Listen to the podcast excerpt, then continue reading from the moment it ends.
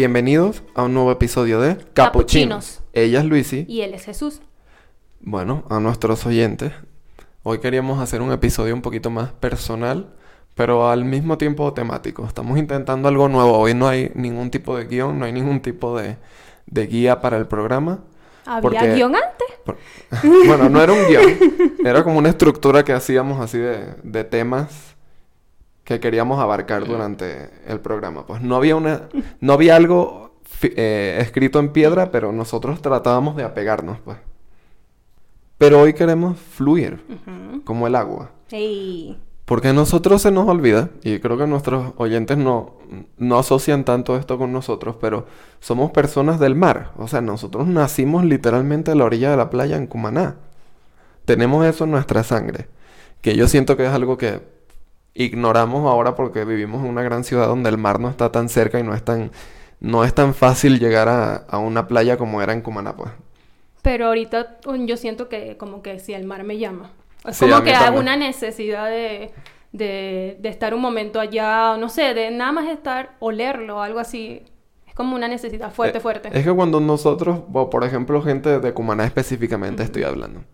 Pero yo estoy seguro que esto debe aplicar para todos los que vienen así de tipo Luca, la película de, De de Disney, Disney. Todos los que venimos de la orilla del mar sabemos que hay una energía que no sé si es de, de que vivimos toda nuestra vida ahí, pero el mar representa algo para nosotros, pues. Es parte de nuestras vacaciones, es parte de, de la vida diaria también, porque, o, sea, uno iba manejando, te llevaban al trabajo, te llevaban a la universidad o a la, o a pasabas la por la escuela y veías la- el mar, literal, el mar Caribe frente a ti, Correcto. todos los días. Entonces era como un recordatorio de mira dónde estás. Y después de que emigras de Venezuela, todo lo que piensas es necesito ir a un lugar que tenga una playa bonita. Necesito ir a un lugar donde haya algún cuerpo de agua. Eso es lo que tu cuerpo te pide cuando te vas de Venezuela después de mucho tiempo, ¿no?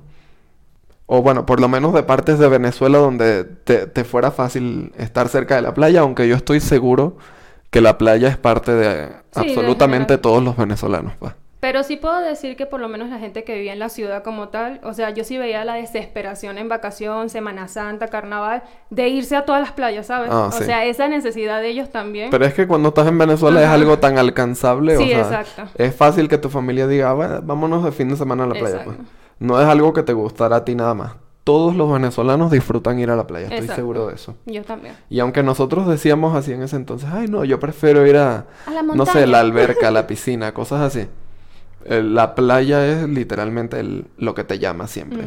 Yo me acuerdo que ya años después aquí en México fui a Acapulco y me decía este Evelyn que yo me veía como que estaba en paz en la playa. Mm.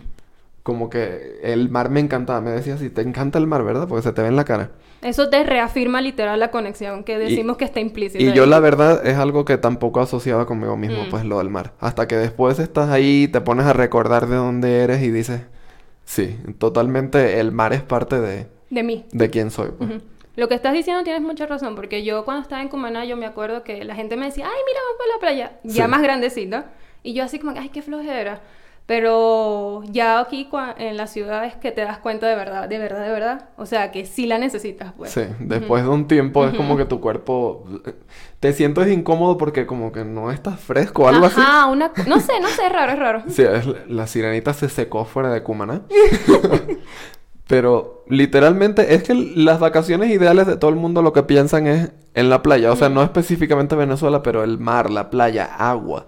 Eso es lo que todos queremos cuando...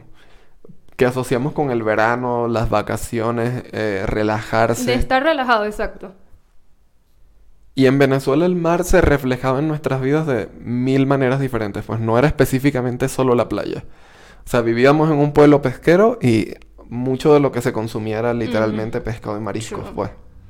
O el carnaval, el carnaval representaba el mar también por tanto la música como los juegos, los disfraces y los colores evocaban el mar.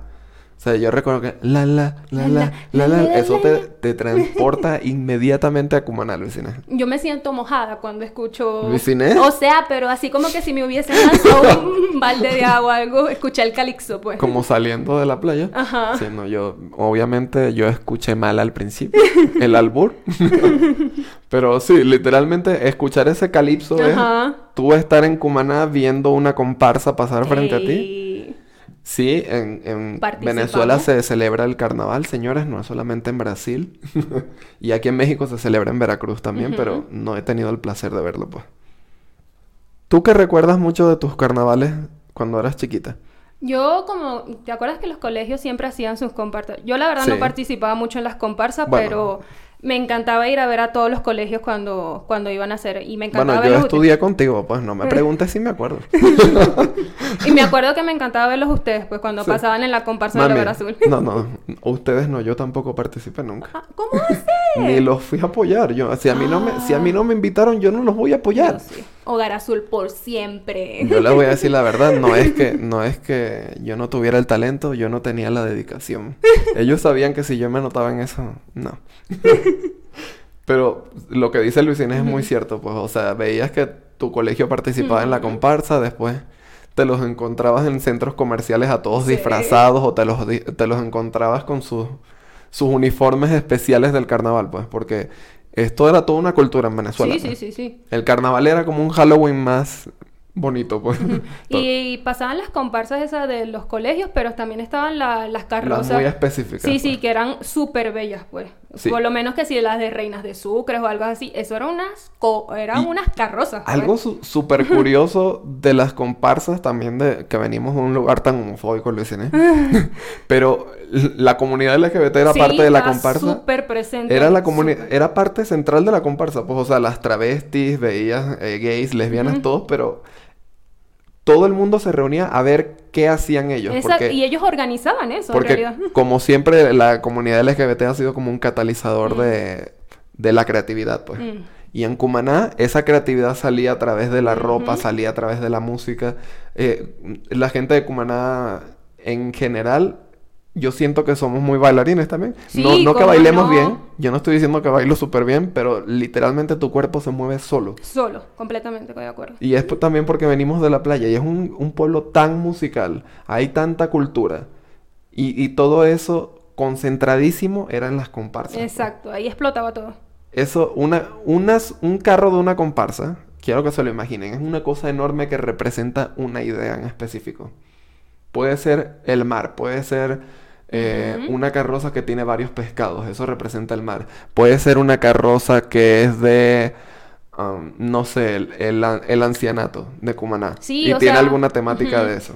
También me acuerdo que salían que si el diablo es Yare, todas Ah, esas sí. partes, o sea, todas las Bueno, tradiciones. el diablo de Yare no, el de Cumaná. bueno, o sea, esas tradiciones también las movían un poquito a las carrozas y eso. Y esas tradiciones venezolanas también las trataban de plasmar ahí, pues. Me acuerdo en algunas que otras carrozas.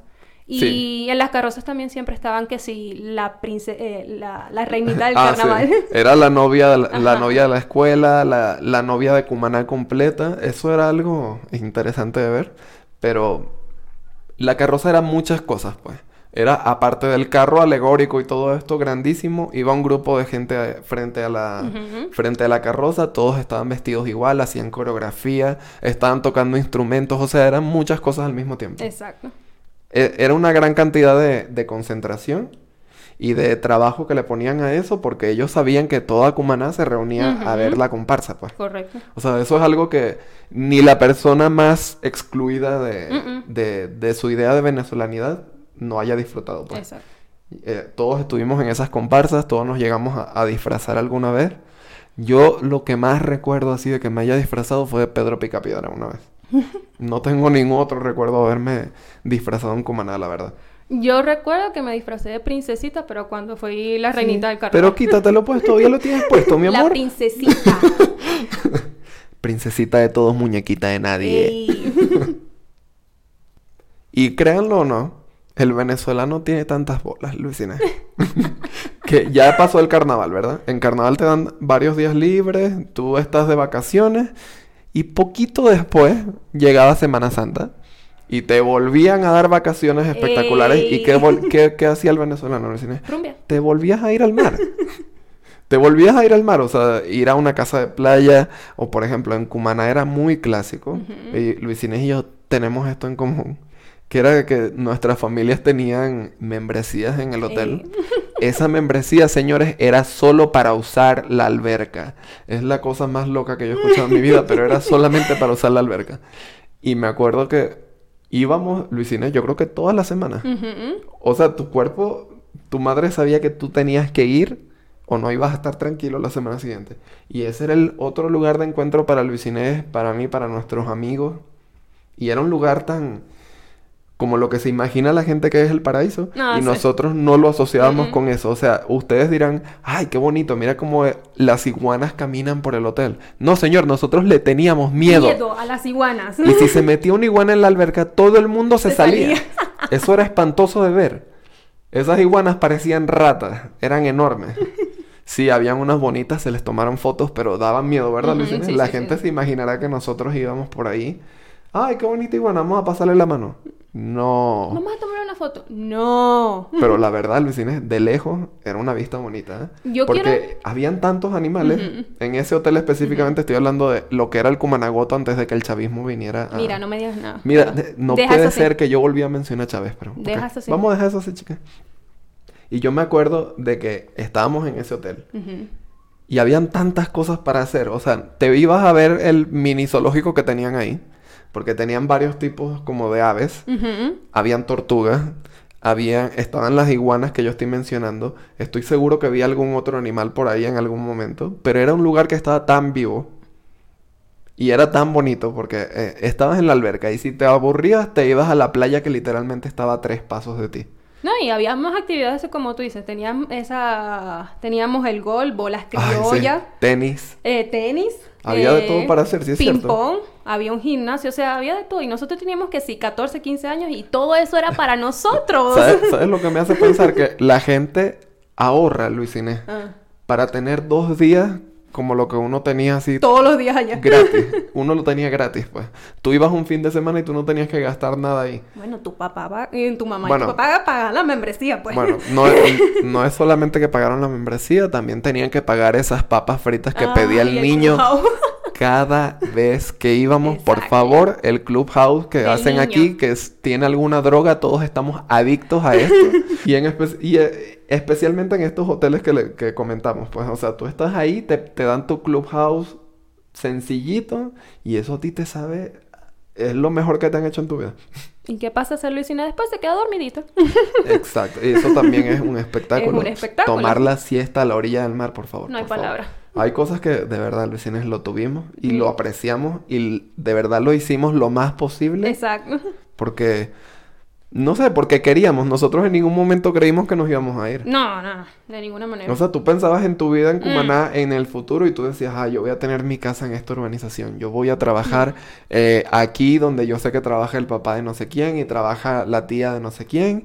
Y Y aquí se asegura de dinero. tu plan era en Cumaná, pues. Lamentablemente, ese cáncer que cayó sobre Venezuela nos sacó. Nos separaron del mar, sacaron literalmente Literal. el inmigrante es un pez fuera del agua y Lo ni- que acabas de decir, eso me dejó loca. ningún ni- yo creo que nadie puede sentirse tan identificado como gente que estuvo tan cerca del mar toda su vida, Mm. pues. Y no solo del mar, de cuerpos de agua, porque no era solamente ir a la playa en Cumaná, pues íbamos al río. Al río. Habían Al lagos. lago, exacto. O sea, literalmente tu cuerpo lo que quiere es estar húmedo en. Como que Ah, no ahora sí lo vas a decir, ¿verdad? No, no quise decir mojado porque suena, suena asqueroso, pues, pero es como que literalmente tu cuerpo dice, o me mojo o esto no va a funcionar. O no, exacto. Y una de las cosas que yo creo que la gente no, no asocia tanto con las playas es que tienen nombres. O sea, yo me acuerdo que en Cumana todo el mundo tenía una playa favorita, todo el mundo tenía... ¿Verdad? O sea, estaba Sí. Quetepe, estaba Estaba Araya, Tocuchare, estaba- ujú. estaba... Los Juberos. Estaba Los Juberos, Playa La Bruja, que era Ujú. asquerosamente fea. tenía mala fama porque la arena de la playa era literalmente un pantano. Ujú. O sea, era, e- era fea esa. Pero todo el mundo sabía los nombres. eh, y también habían que sí, características muy de la playa, de que, Sí. ay, esta playa, por más que tú camines, nunca se pone sí, onda, es cosas así. cierto. Y aparte, yo quiero recalcar algo. El GPS no existía, ¿ok? Así que para ir a una playa, eso era de tú ir pasando por todo ese camino larguísimo con tu familia. Y de alguna manera te- siempre sabían dónde eras. Ujú.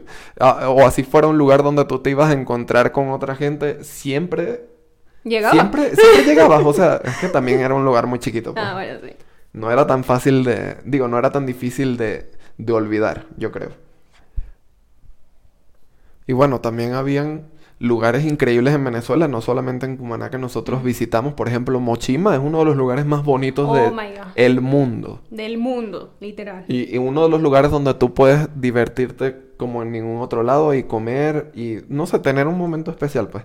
Y Luis Inés sabe de otro lugar que, la verdad, icónico en Venezuela, pero que yo no, Araya, dices tú. yo no, yo no llegué a ir tanto, pues a Araya yo no recuerdo absolutamente nada, pero sé que es súper famoso las salinas de Araya y todo eso. Exacto, eso te iba a salir. Por favor, cuéntame un poquito porque yo la verdad no.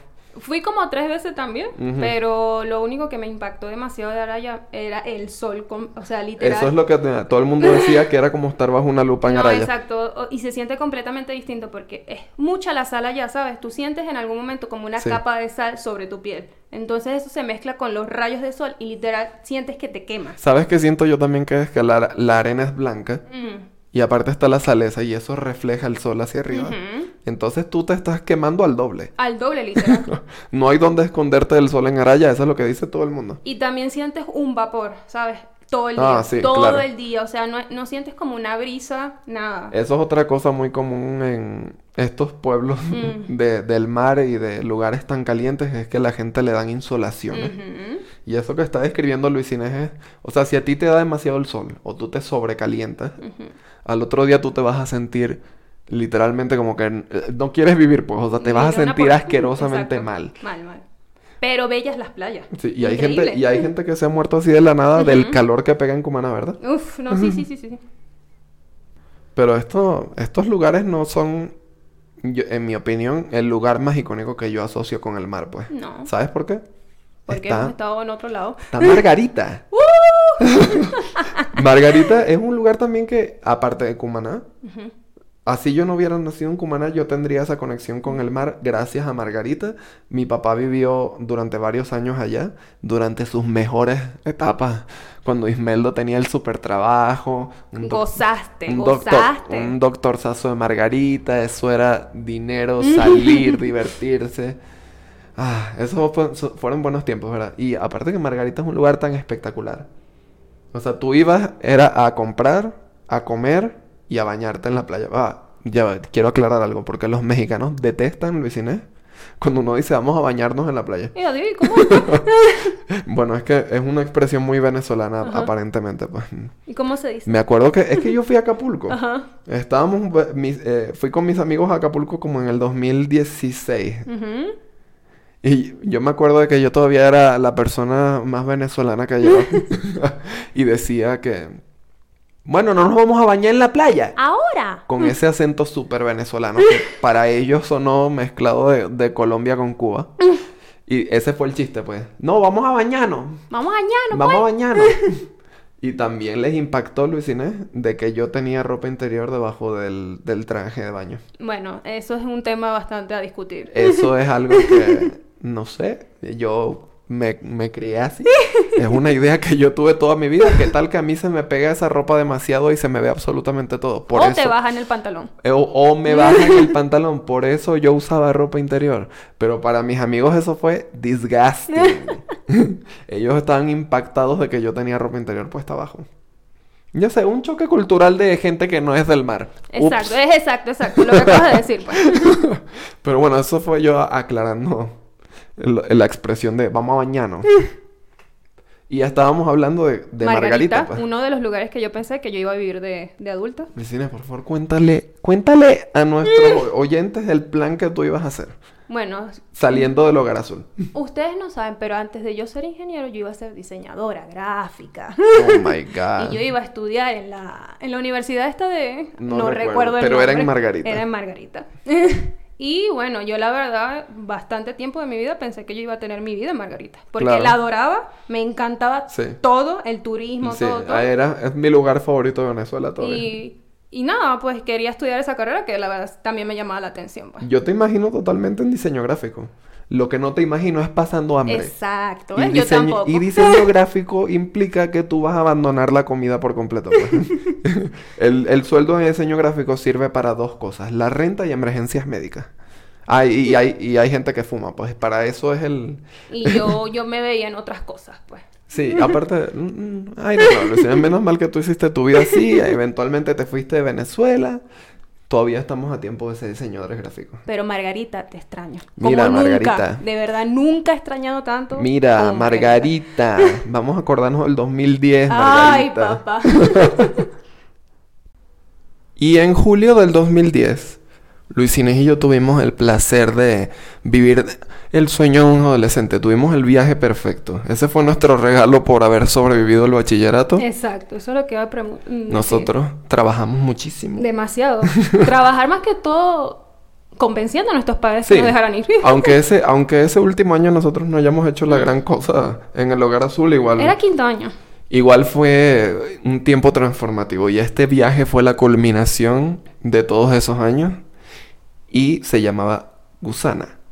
Gusana tú. Gusana Tours.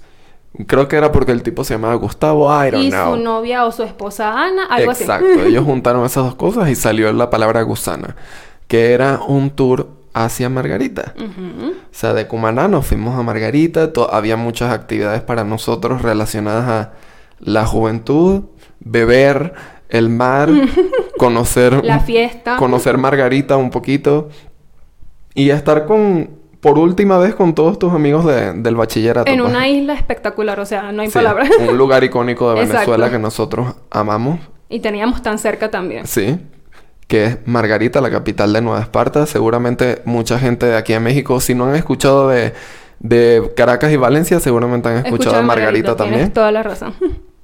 Y me acuerdo mucho que nosotros llegamos a Margarita, al Hotel Village. Nosotros hacíamos viajes seguramente, pero era el Viaje le Village. decía yo. Estuvimos todos pre-coronavirus en un solo cuarto, vimos nuestra piscina, vimos que estaban nuestros guías, el, Se presentaron, todos demasiado jóvenes también, Sí. cabe destacar. el lugar espectacular. De verdad, de verdad, nosotros llegamos y no esperábamos que fuera tan sí, bonito tan el bonito. lugar. Tienes razón. Y una de nuestras primeras actividades en este viaje fue ir a Parque El Agua, Mm. que es un otro lugar icónico de Venezuela. Nosotros fuimos a Parque El Agua y el calor a todo dar ese día, pero como nosotros éramos tan jóvenes, Ese día la pasamos tú y yo súper Sí. juntos. Literalmente todo- Luis Inés y yo como hacía, no sé, como no teníamos, creo que era que no teníamos eh, sandalias ese Ajá, día. yo no tenía- Entonces no podíamos caminar Exacto, muchísimo porque exacto. es el infierno, el, el piso en Venezuela cuando hay mucho sol. Y yo tengo el pie plano. Entonces nosotros casi, casi no aparecemos en el video de Gusana. Sí, en la parte de parte. en la parte de, de Parque El Agua porque nosotros estábamos más que nada bajo techo. Y, pero sí, obviamente nos, nos bajamos en los toboganes, caminamos bastante a través del parque, comimos, pero estuvimos mucho ella y yo por nuestro lado ese día, pues. Y yo me hice un tatuaje. Ah, ¿Qué decía tu tatuaje? Era como un dragoncito, no decía nada en realidad. Y recuerdo también que después de Parque El Agua, o sea, el día después de Parque El Agua, obviamente esa noche hubo una fiesta, pero al otro día nos iban a llevar a Coche, creo. sí, creo que fue así Era, la cosa. era a la isla de Coche, entonces nos subieron a un crucero, como le dicen ellos, el Un crucero festival. Estábamos todos en este crucero, que la verdad no estaba nada mal. No, y teníamos hasta animadores. o Habían sea, había animadores, personas- habían actividades eh, medio aptas para adolescentes. La verdad es que nos trataron bien y nos Ah, sí, sí, sí, cuidaron sí. en esa parte. La pues. verdad, sí. Y nosotros éramos niños buenos, pues estábamos divirtiéndonos aquí en este yate. No era, no era una, una fiesta así fuera de control No, como se la imaginaría mucha gente. En ese yate nos estábamos riendo y bailando y tomándonos fotos, viendo el mar Exacto. espectacular. Esa brisita. Y llegamos a coche y literalmente yo sé que todos ya queríamos llegar porque estábamos cansadísimos de la noche anterior seguramente. Pero nosotros teníamos que 15, 16 años, esto era nada para nosotros. Pero igual, coche, yo siento que fue el momento más relax de todo, de que Sí. cuando nos acostábamos así de... O sea, ah, llegamos a la playa y era literal pasa tu día tranquilo, Exacto. hoy no hay un itinerario, tú haz lo tuyo y si quieres te unes a las actividades grupales. Eh. Habían competencias así de correr, tomar eh, y la idea era de que te mareabas y no tenía, no podías eh, correr de regreso y eso era para pasarle a alguien la, la batuta, ¿no? Sí, no, te ponías atrás y ya luego el que estaba de primero tenía que hacer lo mismo que tú. Y... Pero habían juegos así, pues para unir a todo el grupo, Sí, sí, que sí. fue algo que lograron también. Todos teníamos la música en común. Mm, Y ese fue ese día en coche en el, en el Yate Festival. festival. Al día siguiente, eh, no... eh, No, esa misma noche. Ah, esa misma noche seguimos la fiesta, pues, porque fue todos los días una fiesta. Es que yo me acuerdo que te decían así, actividad de la mañana, fiesta de noche. Pero ese día nos llevaron al Hard Rock y yo Y recuerdo no, que específicamente Se nuestro pasaron. grupo no podía más con su alma. Yo no podía conmigo, de verdad. O sea, está- todo el mundo estaba bailando, obviamente, pero nosotros ya no podíamos. Yo, de verdad. ¿Tú te acuerdas de esa energía que se te, salía? No sé dónde uno la sacaba, de verdad. Porque... Del alcohol. Pero recuerdo que ese momento en la discoteca se te olvidaba que estabas cansado. Ah, pues. bueno, sí, exacto. Aunque después todo... Al el, día cuer- el siguiente, cuerpo te lo recordaba poco después, ¿no? Pero éramos tan jóvenes que esto a nosotros no nos cansó al nivel que nosotros, que ustedes creerían, pues. No, no. Yo creo que yo comí en Gusana dos veces nada más. Yo dormí dos veces, sería. Y Dos se- veces y media. Y sumando las horas, yo dormiría nada más como 20 horas en esos cinco días. y bueno, la- aparte de que la mejor parte era esto, pues irte de fiesta al final del día, pero el llegar a esa fiesta era tu sobrevivir, no dormirte cuando ya te hubieras puesto la ropa. En una de estas discotecas para jóvenes hubo una escena, obviamente, en una de las últimas noches donde pusieron un vallenato espantoso. Y todo el mundo estaba llorando porque ese era el final de la juventud para todo el mundo. O sea, eso era hasta aquí llegamos y ahora lo Ya que no sigue lo que sigue es la universidad y después el trabajo y era verdad, era verdad. Todo se iba a acabar poco después, pero más bien fue dar el paso a algo mejor. Sí, yo me acuerdo que yo lloré como si yo usted no lo, vi- no lo volviera a ver más nunca. Yo no lloré la verdad porque yo estaba pensando, esta gente es bien ridícula. Pero sí sentí la emoción de todo el mundo en la discoteca. Y bueno, obviamente ese fue un momentito, pues la fiesta seguía. Eh, recuerdo que una de las canciones más icónicas de, de, ese, de esos días en Gusana era I Got a Feeling de The Black Eyed Peas Ay, también. sí, es verdad. Ese era el año así de todos los éxitos de yo soy joven, soy joven, soy, joven, soy joven. demasiado joven. Y nos tocó esa, esa etapa a nosotros, pues. sí, nosotros teníamos como 15, 16, pero Exacto. el mensaje de Gusana era tú aquí puedes beber. Tus papás Sigue no están. bebiendo, sigue bebiendo. Y como les digo, después de ese día en coche nosotros estábamos cansados, ¿verdad? Igual fuimos de fiesta, igual regresamos al hotel y seguía la fiesta. Exacto. Pero al día siguiente había una actividad incluso más extrema, que era el rostiqueo. o sea, literal nos pararon súper temprano, todo el mundo estaba al borde de la muerte. y nos subimos todos en grupos de 6 y 8 en, en varias camionetas diferentes, lo recuerdo. Y por como nuestro grupo de Logar Azul era pequeño, todos logramos estar juntos, creo, en ese día. O por lo menos estuvimos en dos camionetas que siempre iban juntas, pues. Y estábamos juntos porque teníamos um, varios amigos que estaban delicados ese día. Entonces, la verdad. Varios amigos no, incluyete. Luis Inés no podía con su alma ese día. Y yo necesitaba vigilancia. tampoco. Yo necesitaba vigilancia ese día. O sea, imagínense este montón de niños, Ah. no niños, pues adolescentes, eh, enratonados, o como dicen aquí en México, de- con cruda, Ajá, con cruda. haciendo una actividad así de extrema el otro No. día. Te llevaban a la playa, o sea, literalmente ya nadie podía con su alma en este punto. Cuando estábamos en este rustiqueo, todos estábamos luchando por seguir demostrando que teníamos 16 años. Pues no, aquí nadie está cansado. y aparte que el lugar era tan bonito. Que nosotros de verdad hacíamos el esfuerzo de vamos a absorber todo lo que está pasando ahorita, vamos a disfrutar. Ya después tú y Gerardo se sintieron mejor y estuvieron ahí compartiendo con todo el mundo, pues. Sí, pero en el Pero- segundo que a mí me tocaba el sol. Me eso. acuerdo que me acuerdo que en esta playa eh, Adriana nos tuvo que traer galletas y Ah, algo sí, porque estábamos pálidos todos, o sea, estábamos débiles, no podíamos con nuestras almas. Y obviamente esa noche otra fiesta. ¡Vámonos de fiesta! que fue para cerrar Gusana, pues. Y recuerdo que tuvo una temática eh, Rastafari. Ajá, Todo el mundo- reggae, algo así. Todo el mundo estaba buscando alguna prenda roja, amarilla o verde ese día. Ah, y negro. Y negro. Todo el mundo se veía absolutamente espantoso en esa fiesta. Ay, Dios mío, pero tú sí éramos Pero- unos niños. Pero nos divertimos bastante en ese viaje, ¿verdad? De más.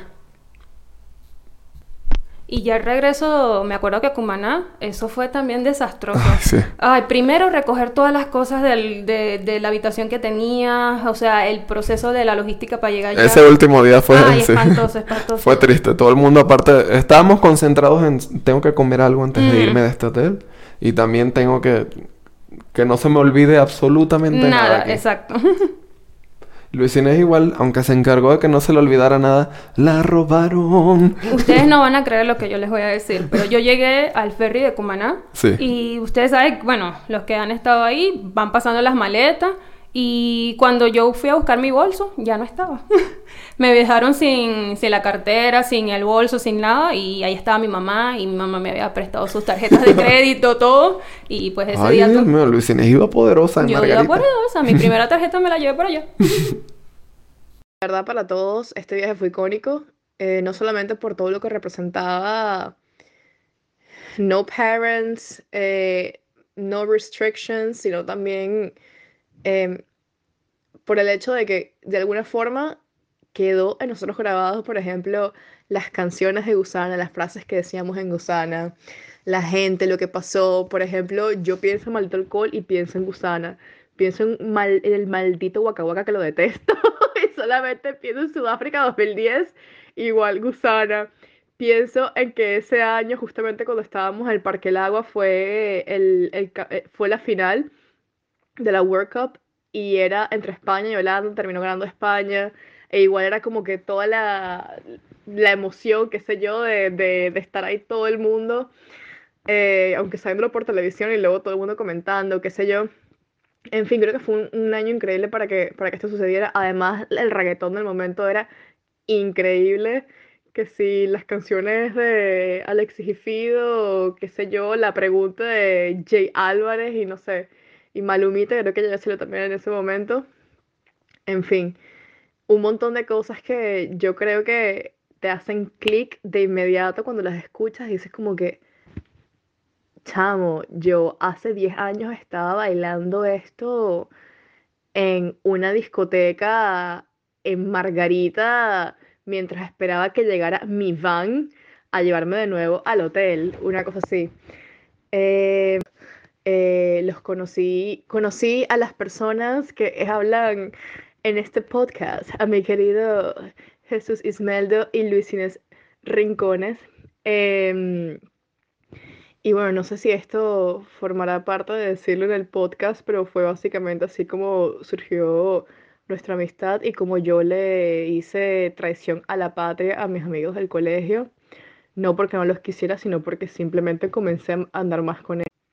Que por alguna razón, también creo que luego de este viaje, como que muchísima gente dentro del mismo colegio, capaz no se hablaba mucho de otros colegios y terminaron haciéndose panas al mismo tiempo. Y, y, y cómo olvidar eh, la vez que Luis y Jesús y Gerardo y Reinaldo y toda esta gente, ustedes estaban que no habían dormido, no habían comido nada y yo llegué de, de mi buena van, los vi ustedes y, fue como que estos niños están desahuciados, hay que alimentarlos. Y creo que yo tenía como unas galletas cracker y unos diablitos y fue como que, mira, ustedes quieren, aliméntense, por favor. Em, y no sé, y creo que de ahí fue casi que surgió la verdadera linda amistad. Y hay algo muy importante que aclarar sobre Gusana, que es cómo fue ese año antes. pues. Ya dijimos que fue un año de, de transición, fue un año transformativo para nosotros porque nos sentíamos de verdad como que ya estábamos creciendo. pues. Sí. O sea, ya era un punto donde no era de preguntarle a, a mamá y a papá qué les parece esto y esto, ya tú estabas tomando decisiones. Decisiones en tu vida, sí. Entonces, esa libertad de ese viaje, nosotros trabajamos para eso. Pues. Y me acuerdo que en el último año del Hogar Azul, Luis Inés y yo nos habíamos, ya nos habíamos reencontrado, ya éramos parte del mismo grupo, estábamos viviendo todo el final juntos, Ujú. pues. Y me acuerdo que yo me metí en el, en el, ¿cómo se llama? En el, En el comité, comité. en el comité de la graduación. ¿Por qué? Porque yo era un alumno... ¿Verdad? ¿Por qué? Luisina, yo te voy a decir por qué. Y es que yo soy un alumno delegado del Hogar Azul. Pues. Ok. O sea, de nuestra generación. Yo estuve desde... Sí, sí, no. Desde el razón. segundo grado, pues pasé Tienes razón. muchísimos años en el Hogar Azul. Sí, sí, tengo- la mayoría de mis recuerdos son ahí y yo quiero pedir una disculpa porque dije que salían ratas en el Hogar Azul. Ay, Dios mío. Sí, sí llegamos a ver una que otra, pero sonó, sonó agresivo. ¿Verdad? Y sonó como que no tenemos recuerdos bonitos del Hogar Azul, cuando la verdad es que... Yo amo el Hogar Azul. Muchísima parte de nuestra vida fue ahí, pues. En el Hogar Azul nos conocimos, Luis Inés, Gerardo, Jaime, todos nos conocimos ahí, seguimos juntos y son vínculos que uno recuerda todavía, pues, de esa escuela. Y uno de mis recuerdos favoritos, Luis Inés, fue que yo ese año estuve detrás de escenas, en las estrellas azules. Oh. ¿Qué eran las estrellas azules, Luis Inés? Mm, mira, eso era lo mejor que pudo pasar en el hogar azul. Específicamente a ti y a mí. la verdad, no tengo otra forma de describírtelo porque yo quiero reconocer que en el, en el hogar azul había mucho talento. Sí, sí. Habían unas voces que yo, wow. Y era, era una administración divertida en el Hogar Azul también, pues, porque hacían este tipo de cosas. Las estrellas azules eran The X Factor Cumaná. Las estrellas azules eran American Idol Hogar Exacto. Azul. Y las estrellas azules representaban quién iba a ser famoso durante cinco días en el Hogar Azul. Ujú. Porque eso no le iba a durar mucho. Eh, mejor dicho, lo que duraba el aniversario del colegio, que era en ese tiempo también. Y la verdadera misión en las estrellas azules no era ser el mejor cantando. Ah, no, vamos a explicar algo, porque no era solamente No, no, canto. no, no, no, canto Lo que más, pasa es no. que obviamente el talento más común de mucha gente es lo cantar. Exacto. Y, pero obviamente ah, hubo años donde hubo coreografía, hubo años donde... Creo que tocaron instrumentos. Creo que contaron chistes un año. Mm, ay, no me acuerdo, pero maybe. Hubo un año que literalmente alguien se anotó de último momento, no sé si lo recuerdas, era un, uno flaquito del hogar azul, se metió de último momento, Luis, a las estrellas azules. Él tenía el uniforme puesto y todo. Ay, Dios mío. Porque para las estrellas azules, obviamente, todo el mundo traía su traje especial, su, su vestidito que compró la madre en Traki, Todo bello. todo preparadito, su jugo de guayaba. y me acuerdo que este se anotó de último momento, le pusieron una canción, no tienes ni idea, sería de Chayanne, algo así. Te creo completamente lo que me estás diciendo. Él dio, Luis Inés, la performance de su vida. Eso fue el K-pop en persona. Ah, Y yo sé que tú estabas ahí, pero no recuerdas su nombre. Pero fue un momento que yo siempre asocio con las estrellas azules. Un momento así muy random de alguien que dijo, ah, déjame subo, eh, voy, a, voy a improvisar. E igualito todo el mundo le, le aplaudió. Eh, siempre me acuerdo de eso, pues era un momento donde todo el mundo estaba disfrutando del sí, lugar sí, sí, sí. Era divertido, pues. Y nosotros obviamente tenemos mil amigos que participaron ahí. Porque todos son cantantes, aparentemente. Luisines, yo estuve a punto una vez. Yo también, y lo quiero confesar. Estuve a punto. Luisines, estoy seguro de que esto va a llevarnos a RBD. Esto tiene algo que ver con RBD, clase 406. Esa mujer quería hacer el ridículo. Yo, par- yo hice mi audición con una canción de Andrea Bolt. Mm, el- Andrea Bocelli. Sí. Te pero por favor, cántale a nuestros No, oyentes. no, no, eso Vivo por ella. Era esa.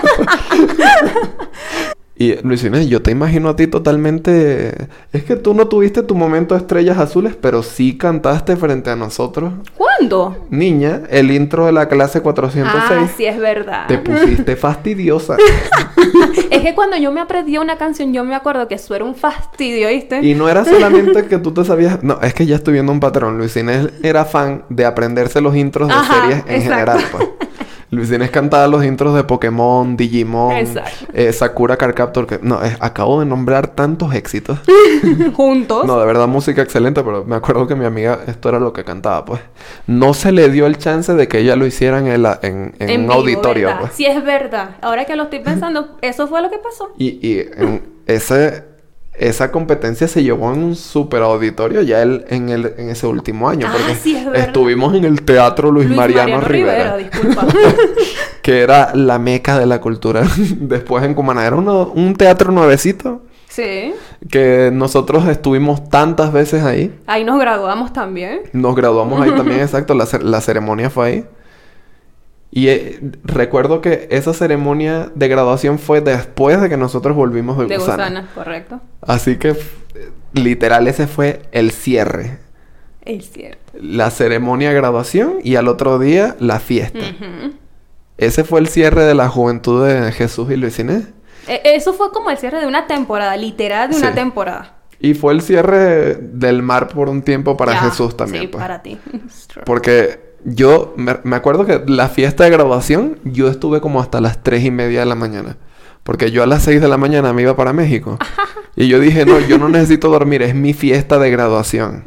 Yo necesito estar ahí. Aparte de que yo participé en la, en la, en la planeación de todo esto, así que necesito estar ahí. No, y que también tú lo sentiste muy como un cierre, pues. O sea, Sí. tú querías estar todo el tiempo Sí. que fuera necesario. ahí. Imagínate que yo no hubiera ido a la fiesta de Ah, Ay, graduación. no, me- por favor. No, no, no. Porque después de tantos años que pasé en el Hogar Azul, eso habría sido espantoso. Espantoso. De hecho, de hecho, el boleto se compró el 31 porque yo insistí.